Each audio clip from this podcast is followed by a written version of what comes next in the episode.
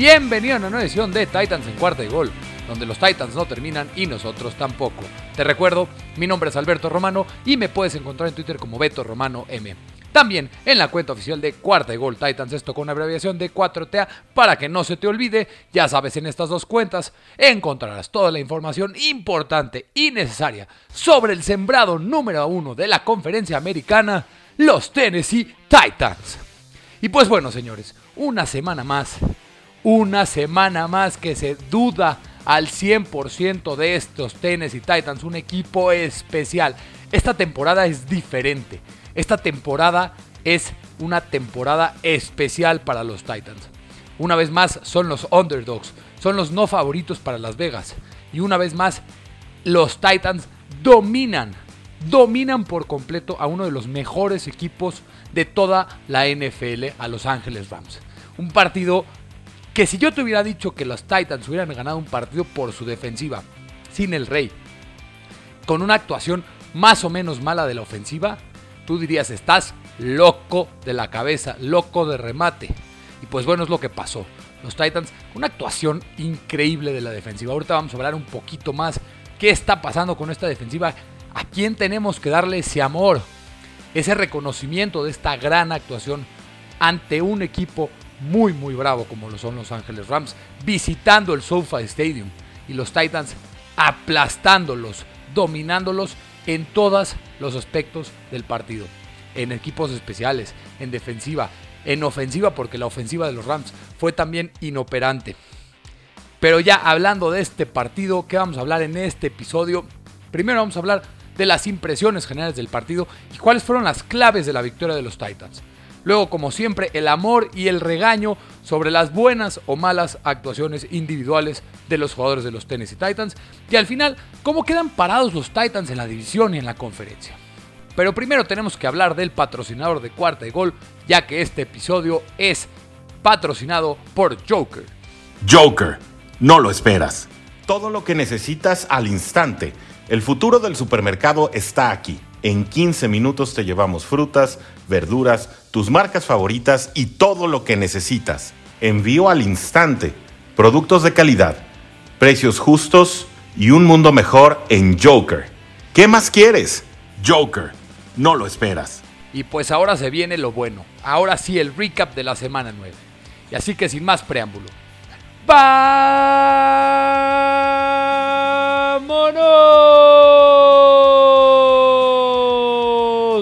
Con el recap de la semana 9, en la que los Tennessee Titans dominaron por completo a Los Ángeles Rams en Sunday Night Football 28 a 16. Lo primero que tenemos que hablar es las impresiones generales del partido. ¿Cuáles fueron las claves de la victoria para que estos Titans dominaran de tal manera a un equipo tan bravo como son Los Ángeles Rams? Y la primera ya sabes de qué voy a hablar. La defensiva. ¿Qué partido de la defensiva? Está entrando a un ritmo impresionante y está para mí muy cerca de ser una defensiva de élite. ¿Quién hubiera pensado al principio de la temporada que esta defensiva hubiera dado una vuelta tan increíble como lo está haciendo? Yo, por lo menos, no me lo esperaba de ninguna manera. Es que la defensiva está entrando a un ritmo increíble, ya que en dos de sus últimos juegos, a dos ofensivas élites, como son la de los Rams y los Chiefs, solamente permitieron 19 puntos y tan solo 681 yardas entre los dos partidos. Sí, esto entre los Rams y ante los Chiefs. Y aunque no los pongo todavía como una defensiva élite, sin duda, sin duda, señores, está cerca, cerca de ser esta defensiva una defensiva élite. Algo que nunca en la vida nos hubiéramos imaginado al principio de la temporada o antes de que empezara la temporada. Y es que la línea defensiva, esta línea defensiva, señores, esta línea defensiva es una locura. Es una locura la presión que generan Bob Dupree, Danico Autry, Jeffrey Simmons y Harry Landry con la ayuda de David Long y ahora con Jayon Brown el regreso y con la cobertura que está teniendo la secundaria es realmente de admirar. Lo demostraron ante una de las mejores líneas ofensivas de toda la liga. Y para darnos una idea de lo bien que ha estado esta presión de la defensiva, esta línea defensiva de los Titans. Los Titans tuvieron 19 sacks la temporada pasada. Y en 9 juegos en este año ya tienen 23 sacks. ¿De cuáles de ellos? De la línea defensiva, los tres mejores linieros de la defensiva, 5.5 sacks de Jeffrey Simmons, 9 de Harold Landry, 5 de Denico Otri. Y esas 23 sacks son la quinta mayor cantidad en toda la NFL. A ese nivel de presión está generando la línea defensiva de estos Tennessee Titans. Denico Otri sigue demostrando que es la mejor adquisición de free agency de los Titans y quizá de toda la NFL. Denico Otri no puedo entender todavía como Chris Ballard, ese gerente general de élite, el mejor gerente general de la conferencia americana de los Indianapolis Colts, con todo el dinero que tenían, no le pudo dar una renovación a Denico Otri y aparte dejó que se vaya un rival divisional. El contrato de Denico Otri es una ganga con lo que está jugando para los Tennessee Titans. Además, lo más impresionante de esta defensiva es que aún no está a su máximo nivel. La secundaria está plagada de lesiones. Están sin su mejor cornerback, sin Christian Fulton. Y también dos de sus mejores reemplazos, con Caleb Farley y Greg Mavin, están fuera también. ¿Qué puede hacer esta defensiva cuando regrese Christian Fulton? A mí me llena mucho de esperanza. La defensiva está jugando como una unidad al 100%. Una unidad, eso es lo que debe de hacer una defensiva. Y Shane Bowen. Shane Bowen, mi respeto, señor. Está mandando esquemas increíbles. Un play calling magistral. Sí, Shane Bowen está manejando un plan de juego espectacular. Y está callando muchas, muchas bocas, incluyéndome a mí. Si la defensiva empieza a estar más sana, tiene la capacidad de ser una de las mejores defensivas de toda la liga. Así, a ese nivel, están jugando esta defensiva de los Tennessee Titans. También, ¿qué hizo que este partido se ganara? Ya lo sabemos, la línea defensiva. El partido que dieron ayer en Sunday Night Football fue una demostración. Una demostración para cualquier jugador de NFL, para cualquier coach de línea defensiva, lo que tiene que hacer una línea defensiva como conjunto y como individual. La línea defensiva dominó, destruyó a la línea ofensiva de los Rams. Esa sack de Jeffrey Simmons, como aplastó, humilló a un señor de al guardia izquierdo de los Rams, es la demostración exacta de lo que hicieron la línea defensiva de los Titans en contra de esta línea ofensiva de los Rams. Y es que, uff, uff, uff, uff, ¿qué es esta línea? Pero lo más increíble es que los cuatro en la línea defensiva están jugando a un muy buen nivel. Bot parece que no está nunca, parece que no está apareciendo en el partido. Pero sale cuando más importa. En esa presión que generó en la, en la cuarta oportunidad de los Rams, que se estaban empezando a acercar un poco en el partido. Ahí salió Bot y está cada vez más sano, cada vez se ve mejor, cada vez se ve más atlético, cada vez está jugando más. Y va a estar más cuando más importa, cuando empiecen a llegar los playoffs. Harold Landry, ya saben mi amor con este señor. Lo que está jugando Harold Landry es una locura. Acumula 7 juegos consecutivos con al menos medio sack. John Robinson, te lo digo, por favor, ya extiende a este señor. Se lo merece ya. ¿Por qué yo quiero que ya lo extiendan? Porque si Harold Landry es extendido ahorita, se va a ganar al Free Agency de 2022, en el que va a costar más Harold Landry. Y si se extiende ahorita Harold Landry, en 2022, con el tope salarial extendido, con un mayor tope salarial, el contrato de Harold Landry va a parecer un muy buen contrato, aunque en el momento va a costar, va a parecer una cantidad exagerada para el tope salarial. Big Jeff. Big Jeff, mi amor, mi vida. Qué jugador. Qué, qué, qué actuación de Jeffrey Simmons. Que demostró ser uno de los mejores. Para mí, top 3 en la línea defensiva en toda la NFL detrás de Aaron Donald. Quizá no, puede ser que lo ponga en dos. The Force Wagner, también a mí me encanta The Force Wagner. Ahí entre The Force Wagner y Jeffrey Simmons, para mí, así es Jeffrey Simmons. Y Técnico Otri, ya lo dije, la mejor contratación de los Titans en toda la agencia libre, con creces, una actuación increíble. Vuelvo a decir, un dominio total de la línea ofensiva de los Rams de una forma increíble. De verdad, mis respetos. Esa es una línea defensiva y puede ser una de las mejores líneas defensivas en toda la NFL. Entre Simmons y Denico Otri se combinaron para 9 tacleadas, 4 sacks y medio, 7 coreback hits y 3 pases bateados en la línea de scrimmage. Realmente increíble. Ahí se ganó el partido, en las trincheras, donde se tiene que ganar un partido de NFL. Siguiente impresión general es que los Titans ganaron las batallas o los enfrentamientos que normalmente definen los partidos. Primero las entregas de balón. Primero Jeffrey Simmons presionó a Stafford para casi un safety y lanzó una intercepción muy Carson Wentzociana, sí, Carson Wentziana, que David Long tomó y que dejó a los Titans adentro de las 5 y a la siguiente jugada anotó la ofensiva.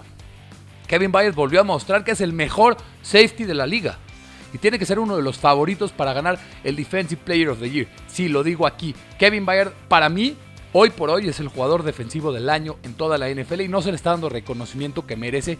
Como ya sabemos, los Titans son un equipo chico, de un mercado chico y nunca se le va a dar un reconocimiento a un jugador por una actuación individual. Solamente si eres Derrick Henry que estaba destruyendo a la liga. Pero ¿cómo puede ser que se está considerando Trayvon Diggs, al cornerback de los Cowboys, a, a Darius Leonard, el linebacker de los Colts, a Quizá Max Crosby es para mí su competencia más grande, el, edge de los Las Vegas Raiders. Pero ¿cómo no se está considerando a Kevin Byard como el mejor jugador defensivo del año? Y es que los Titans ganaron esas entregas de balón con un 2 a 1 y esas entregas de balón fueron claves para que los Titans puedan salir victoriosos en esta partida. De ahí es el quinto partido, ya retomando lo Kevin Byard, es el quinto partido consecutivo con una entrega de balón para Kevin Byard y con ese pick six que cambió por completo el partido, demuestra una vez más que es una máquina de generar entregas. Es su quinta intercepción de la temporada y desde 2017 es el segundo con más intercepciones en toda la NFL con 23 solamente detrás de Sabian Howard, el cornerback de los Miami Dolphins. En zona roja, otra batalla que tienes que ganar normalmente si quieres ganar estos tipos de partidos. Los Titans acabaron con 3 de 3 en zona roja y los Rams solamente con 1 de 3 y el único que convirtieron para touchdown fue cuando el partido estaba totalmente terminado y quedaban solamente 20 segundos. Así que la batalla en zona roja fue totalmente ganada por los Titans. Y en terceras oportunidades, aunque los Titans no estuvieron muy bien en terceras oportunidades o con solamente 4 de 12, los Titans limitaron a los Rams a 4 de 15. Así que esa batalla también se ganó. Y en cuanto a los penaltis, los Rams tuvieron 12 penaltis para 115 yardas y los Titans solamente tuvieron 4 para 19. Así que esos penaltis que cuestan yardas en momentos importantes, los Titans no las cometieron y los Rams las cometieron. Muchas de ellas generadas por la presión con holdings, con pases de interferencia, con roughing the passers, con errores tontos de los Rams, aunque obviamente ese roughing the passer de Aaron Donald a Ryan Tannehill no era para mí un roughing de passer, una señalización por parte de los referees. Vuelvo a decir, los referees están perdidos en la NFL para cualquier lado, para los Titans. Ese, ese unsportsmanlike conduct de Jalen Ramsey, la segunda rudeza innecesaria o conducta antideportiva de Jalen Ramsey, es una burla para la NFL que un, una jugada se marque como rudeza innecesaria o como unsportsmanlike conduct y luego se cambia rudeza innecesaria porque le conviene para que no tenga que expulsar a una de las estrellas en toda la NFL. Realmente lamentable esa parte por parte de los referees, lo quería decir porque de verdad fue algo vergonzoso por parte de los referees. Siguiente impresión es que la ofensiva necesita hacer más chamba, necesita ayudar más a esta defensiva. Y realmente el partido no fue perfecto por parte de los Titans. La ofensiva no encontró su ritmo todavía no lo encuentra. Quizás sea porque apenas están adaptando a que Derrick Henry ya no está con los Titans. A que esta ofensiva puede empezar a carburar, pero la ofensiva no se ha visto bien en todo el año. La ofensiva tiene que empezar a dar pasos hacia adelante. Y es que si la defensiva no les entregaba el balón en posesiones de campo tan cortas, quizá este juego no se ganaba realmente. 7 de los 28 puntos que anotaron los Titans fueron ese pick six de, Kevin Byard. 7 de esos 28 puntos fue por la intercepción de David Long que los dejó para anotar a la siguiente jugada. Y eso realmente tuvieron un par de muy buenos drives que a mí me gustaron y creo que eso es lo que tienen que empezar a analizar más los coaches para poder tener una ofensiva mucho mejor carburada. Porque si esta ofensiva empieza a carburar con lo que está jugando la defensiva, ay, ay, ay, ay, ay, NFL Cuídate porque estos Titans van como gorda en tobogán y no ver quién los pare en toda la NFL. Ya hablando en cuanto a Ryan Tannehill. tuvo un partido para mí más o menos mediocre, tuvo su octava intercepción del año y es una más del total del año pasado, así que en ese aspecto Ryan Tannehill no ha estado muy bien en esta temporada, solamente tuvo 143 yardas, dos touchdowns por aire, uno, perdón, dos touchdowns, uno por aire, uno por tierra. El ataque terrestre no funcionó, solamente tuvieron 3.4 yardas por acarreo. Ninguno de los tres entre Deonta Foreman, Adrian Peterson y Jeremy McNichols tuvieron una gran actuación, aunque ahorita voy a hablar un poquito más de ellos.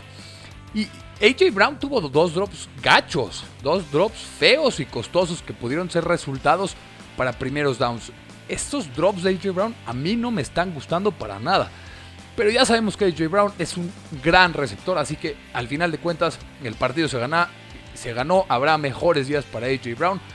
Pero si lo quieres ver como te digo de forma optimista, los Titans no tuvieron a dos de sus linieros titulares en Taylor Lewan y Nate Davis y aún están tratando de entender cómo se puede jugar sin el Rey.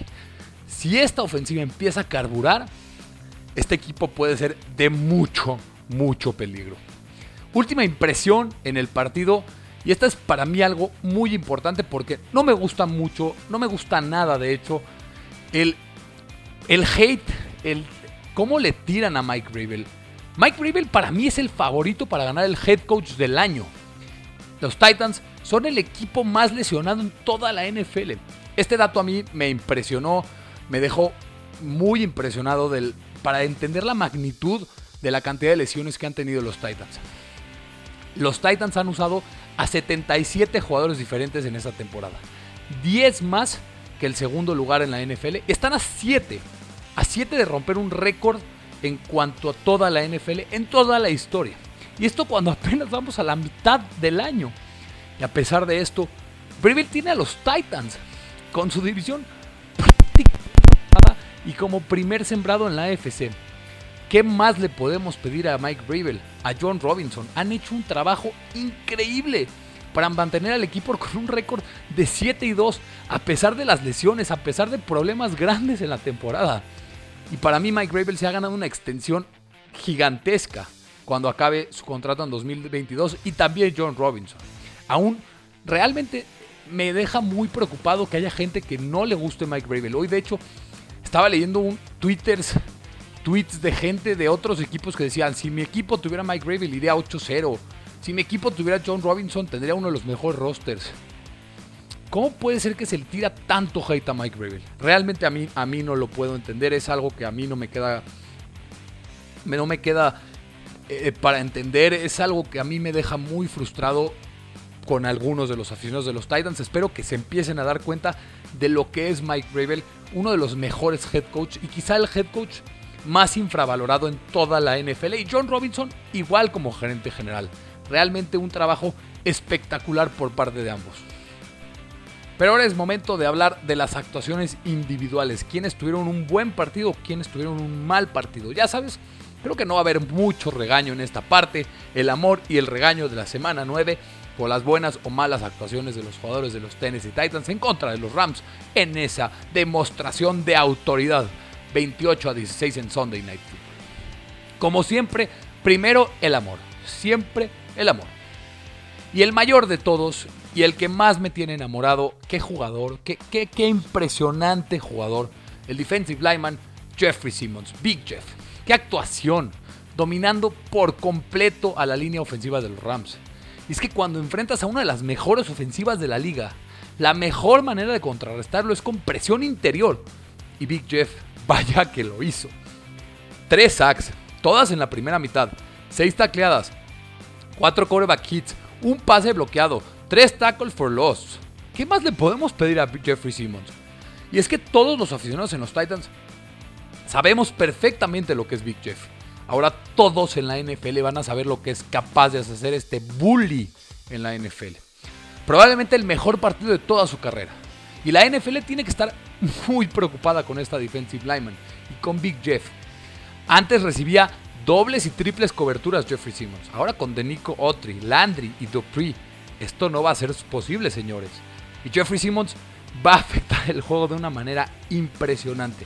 Jeffrey Simmons siempre afecta el juego, pero no había podido tener las estadísticas que lo reflejen. Ya era momento de que se los refleje y vaya que lo hizo y va a continuar esta tendencia demostrando que Jeffrey Simmons es uno de los tres mejores defensive linemen en toda la NFL. Siguiente amor, otro señor increíble, qué actuación del defensive lineman de Nico Autry. La mejor adquisición de free agent de los Titans y quizá de toda la NFL, su contrato de 21.5 millones de dólares por tres años. Es una ganga literal. Y, desde temprano nos dimos cuenta que iba a afectar el juego. Su primer drive fue para enmarcar para un defensive lineman en la NFL irrumpiendo constantemente en el backfield de los Rams, presionando a Matthew Stafford, no dejando que haga nada de Rel Henderson por tierra. Tres tacleadas, 1.5 sacks, tres coreback hits y aparte dos pases bloqueados. Además, afectó el juego terrestre de manera increíble. Ya te digo cómo afectó a Darrell Henderson. Creo que él fue clave para que el ataque terrestre de los Rams no pudiera carburar. Este es un amor especial y aunque me equivoqué gravemente con este señor, se lleva mi amor de una manera espectacular. El Defensive Coordinator, Shane Bowen. ¿Qué trabajo de Shane Bowen? Simplemente increíble. Ni el más optimista, yo creo que ni él se imaginaba lo que iba a poder hacer con esta defensiva. Oficialmente a mí me ha callado la boca, ha trabajado y ha convertido a esta defensiva en una unidad muy respetable. Después de tanta crítica, sus resultados son espectaculares. Y además, con una cantidad increíble de lesiones en la secundaria. Y como te dije al principio, cuando recupera la secundaria con Fulton, esta podría ser una defensiva como una de las mejores. La podría establecer como una de las mejores defensivas en toda la NFL. Otro amor especial para mí es al safety Kevin Byard, uno de mis jugadores favoritos de todos los tiempos de los Tennessee Titans. Para mí, te digo, el Defensive Player of the Year es Kevin Byard y está jugando como un First Team All Pro en esta temporada después de lo que vimos la temporada pasada, en el que realmente tuvo un bajón importante. Está retomando su nivel de una manera impresionante. Creo que la mejor temporada que ha tenido como miembro de los Tennessee Titans. El mejor safety de la liga en esta temporada de, calle. O sea, no hay quien se le acerque. ¿Quién te va a decir que Minka Fitzpatrick, que Derwin James? Kevin Byard es el mejor safety de la liga en esta temporada y no hay discusión en este tema. Está siempre del balón como un cazabalones realmente muy, muy impresionante la capacidad que tiene para encontrar el balón cuando más se necesita. Siempre está cerca del balón. También una mención especial para él. Tuvo el primer pick six de toda su carrera, además de tres tacleadas y un pase defendido más. Un regreso triunfal de su parte de Kevin Byard. Chris Jackson, alguien más que también se merece mi amor y que a mí también me ha callado la boca. Ha tenido dos juegos seguidos muy, muy buenos, de excelente nivel. Y, para mí en este partido el mejor cornerback por mucho. Jugó el 100% de los snaps, lo atacaron constantemente y no tuvieron éxito los Rams en cuanto lo quisieron atacar. Fue atacado 13 veces y solamente permitió 6 recepciones para 42 yardas. Para hacer un pick de séptima ronda, séptima ronda ha sido un robo absoluto. Una vez más, John Robinson demuestra que es uno de los mejores gerentes general en toda la NFL con este tipo de picks en séptima ronda, un jugador que contribuye semana tras semana. Y en cuanto a la ofensiva, solamente hay un amor. Iba para el running back Deonta Foreman. Y aunque no fue un gran partido de su parte, fue el, por mucho el mejor corredor. Lideró con 29 yardas, con 5.8 yardas por acarreo. Y hubo una jugada que si no se resbalaba, se iba al touchdown. Si ahí no se resbalaba, el equipo podía tener uno de esos drives, una de esos acarreos largos que nos recordaban un poquito al Rey para tapar un poquito de salida de la pérdida de Henry. Pero Dionta Foreman creo que se vio bien, entrando al sistema que ya conoce, pasó la prueba para mí y reclamará muchas más oportunidades en el ataque terrestre.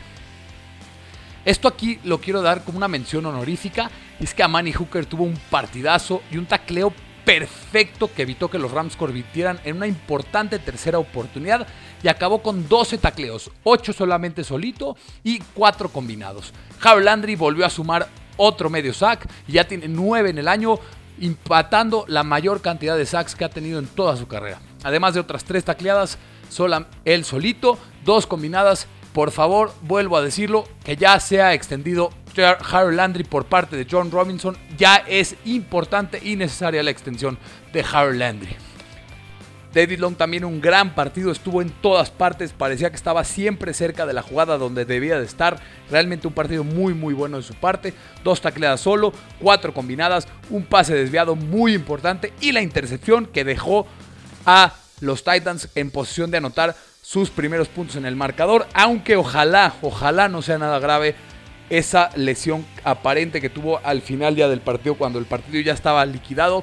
Ojalá no sea nada grave salió por su cuenta, así que espero que no le haya pasado nada a David Long. Y por último, le quiero dar un amor a los aficionados, un amor especial. Esto se lo merecen, señores. Que nadie te diga, que nadie te diga que este equipo no se merece estar donde está. Que nadie te diga que la temporada terminó. Y que le sigan faltando el respeto a estos Titans. Nosotros sabemos realmente quién es este equipo. Especialmente quiero mencionar a Tony, a Carlos, a Elías, y a todos los que comentan mientras voy dando mis impresiones en cuarta y gol Titans en Twitter mientras es el partido o mientras es la semana con cualquier información de los Titans. Lo mejor de esto, de toda esta parte que hago como analista de cuarta Titans en cuarta y gol, lo mejor de todo es poder interactuar con ustedes, leer sus opiniones y estar compartiendo nuestro aprecio por este equipo. Y les vuelvo a decir, créetela, este equipo es especial, un contendiente muy serio al Super Bowl en este año. Este año es diferente, créetela de verdad. Ya en una parte no tan bonita vamos a los regaños. Hay muy poquitos, voy a decir de forma rápida porque no podemos dar tantos regaños después de una actuación tan perfecta como la tuvieron los Titans, especialmente en defensiva. Todos los regaños son en ofensiva. Y es que, como te dije al principio, la ofensiva en general se lleva un regaño, no está carburando, y a pesar de que anotaron cuatro touchdowns, dos fueron por la defensiva. Te vuelvo a decir, Tannehill solo con 143 yardas y una, y una intercepción. La ofensiva terrestre solamente tuvo 69 yardas y 2.7 yardas por acarreo. También se permitieron 3 sacks y 8 coreback hits. Esto tiene que empezar a arreglarse de forma rápida porque Ryan Tannehill no va a terminar el año si le sigue golpeando de la forma en la que está siendo golpeado. Y el único regaño que hay en específico es para el left tackle Bobby Hart. ¿Qué es esa actuación vergonzosa de parte de Bobby Hart? No quiero ser malo, no, no quiero ser tan brusco con Bobby Hart. Pero Bobby Hart es malísimo. Es quizá el peor jugador en todo el roster de la NFL, en todo el roster de los Titans. Y, algo que me deja también un poco enojado ¿Qué tan mejor puede llegar a ser Bobby Hart con Dylan Ravens? ¿Qué es esa, esa temática de no queremos afectar la confianza de Dylan Ravens? ¿Por qué no metes a Dylan Ravens? ¿Qué tan peor puede jugar que lo que jugó Bobby Hart ayer? Estaba viendo hoy los rankings de PFF. El peor rankeado con 30.3 de grados de calificación fue Bobby Hart. Y eso no lo esperábamos y cualquiera se daba cuenta. Estaba siendo destrozado por la línea defensiva de los Rams. Y, por favor, Taylor Lewan, ya recupérate. Aunque estaba solamente en caso de emergencia, Bobby Hart es malísimo. Bobby Hart tuvo un partido lamentable, de verdad. Fallando bloqueos por carrera, humillado en protección de paso. También tuvo un penalty. Por favor, ya que esté de regreso eh, Taylor Lewan, porque necesitamos a Taylor Lewan. Y si no está Taylor Lewan, metan a Dylan Ravens. ¿Qué tan más malo puede ser? O que esté Kendall Lamb de regreso. Porque lo de Bobby Hart ayer fue realmente de las peores actuaciones que he visto de un liniero en mucho, mucho tiempo. Y, esto ya de forma rápida, varios quieren darle un regaño, poder echar debajo del autobús a Adrian Peterson. Pero para mí no tuvo un mal partido. Hay que entender algo. Después de 10 meses de no jugar fútbol americano, a sus 36 años, con solamente 6 días de, unirse a un equipo. Sí, sus números no son tan buenos con 21 yardas en 10 acarreos, pero al final anotó un touchdown. Y felicidades por su touchdown número 125 en su carrera. Adrian Peterson va a estar cada vez mejor.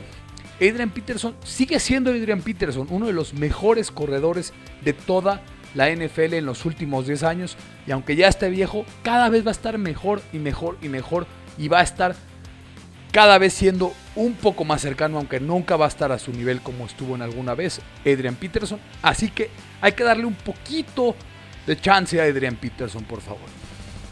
Y ya, este es el amor y el regaño. Si crees que hubo alguien que me faltó mencionar para bien o para mal, con un amor, con un regaño, escríbemelo ahí en ya en cuarta y Gol Titans.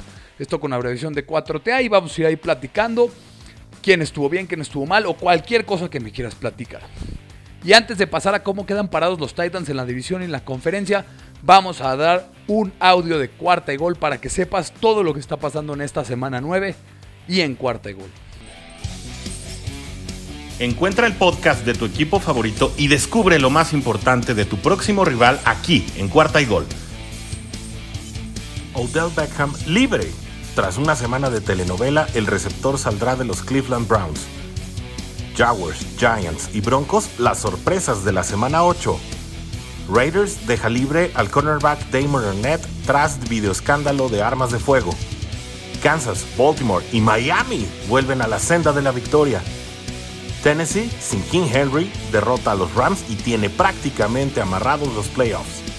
Todo esto y mucho más en los podcasts de la familia Cuarta y Gol, en donde la NFL no termina y nosotros tampoco. Búscalo en tu plataforma favorita o donde quiera que escuches podcast.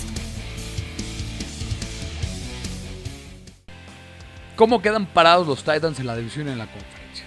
es que los Titans, los Titans se mantienen afianzados en la cima de la división. Y es que después de los resultados de la semana 9, una semana que incluyó una semana muy sorpresiva, una semana llena de sorpresas, en la que incluyó la victoria de los Jacksonville Jaguars sobre los Buffalo Bills. Y esta victoria fue muy importante para los Titans, que ayudó a los Titans en su clasificación de la conferencia en general, pero la división AFC Sur está ahorita de la manera siguiente. Tennessee Titans con récord de 7 y 2 en primer lugar. Los Indianapolis Colts en segundo lugar con récord de 4 y 5. Los Jacksonville Jaguars en tercer lugar con récord de 2 y 6 y los Houston Texans siendo un equipo realmente lamentable con un récord de 1 y 8. En cuanto a los rankings de la conferencia, por ser el sembrado número uno, los Tennessee Titans siguen siendo el sembrado número uno y ahora tienen una ventaja de medio juego sobre los Baltimore Ravens. Por ser el sembrado número uno de la conferencia americana, los Ravens tienen récord de 6 y 2, mientras que otros tres equipos, Los Angeles Chargers, Buffalo Bills y Las Vegas Raiders, tienen un récord de 5 y 3 y están empatados en los siguientes rankings de los sembrados. Y es que después de navegar con éxito su tramo más difícil de la temporada, estos Titans tienen una marca de 4 y 0, todos ante equipos de playoffs del año pasado y ahora se ponen también con récord de 6 y 0 contra equipos de playoffs del año pasado. Y esta estadística que vi ayer nos demuestra lo que es especial este equipo. Los Titans son el tercer equipo que tienen, el cuarto equipo, perdón, que tienen récord de 4 victorias consecutivas contra equipos de playoffs un año anterior. Dos de ellos llegaron al Super, los tres llegaron al Super Bowl, dos lo ganaron y uno lo perdió. Y los Titans son el cuarto equipo que tienen una ventaja como la que están haciendo, una racha como la que pudieron armar en esta racha tan tan brava que muchos pronosticaban, incluyéndome, que en el mejor de los casos hubieran terminado un 2 y 2, pero ahora terminan con un récord de 4 y 0 venciendo a los Bills, a los Chiefs, a los Colts y ahora a los Rams. En cuanto a la temporada, eh, para los, la división AFC Sur, los Colts y los Jaguars se enfrentan en Indianapolis en la semana 10, mientras que los Houston Texans tendrán una semana libre, un bye week que es muy necesario después de perder su séptimo juego consecutivo. Y los Titans, ya sabemos, ahora están on to New Orleans y recibirán a los New Orleans Saints en la semana 10. Y así terminamos un episodio más de Titans en cuarta y gol con una de las victorias más espectaculares que he visto recientemente por parte de una defensiva de los Tennessee Titans. Una actuación realmente espectacular. Hablamos de las claves de la victoria, el amor y el regaño por buenas o malas actuaciones y cómo quedan parados los Tennessee Titans después de esta victoria. Y te lo vuelvo a decir, muchas gracias por estar conmigo, muchas gracias por estar comentando en Twitter, oyendo estos podcasts, interactuando conmigo, platicando de tus impresiones de buenas o malas si estás o no de acuerdo conmigo para que ahí armemos un bonito debate sobre este equipo que es tan especial, que es un candidato serio al Super Bowl. Créetela de verdad porque estos Titans son un equipo especial. Muchas, muchas gracias por escucharme. Sígueme en Twitter como Beto Romano M. También en la cuenta oficial de Cuarta de Gol Titans. Esto con abreviación de 4TA. Dale descargar, compartir, reproducir. Comparte este episodio. Suscríbete este, a este episodio, a este podcast de tu plataforma de podcast favorita. Te recuerdo, mi nombre es Alberto Romano, porque los Titans no terminan y nosotros tampoco. Cuarta Gol.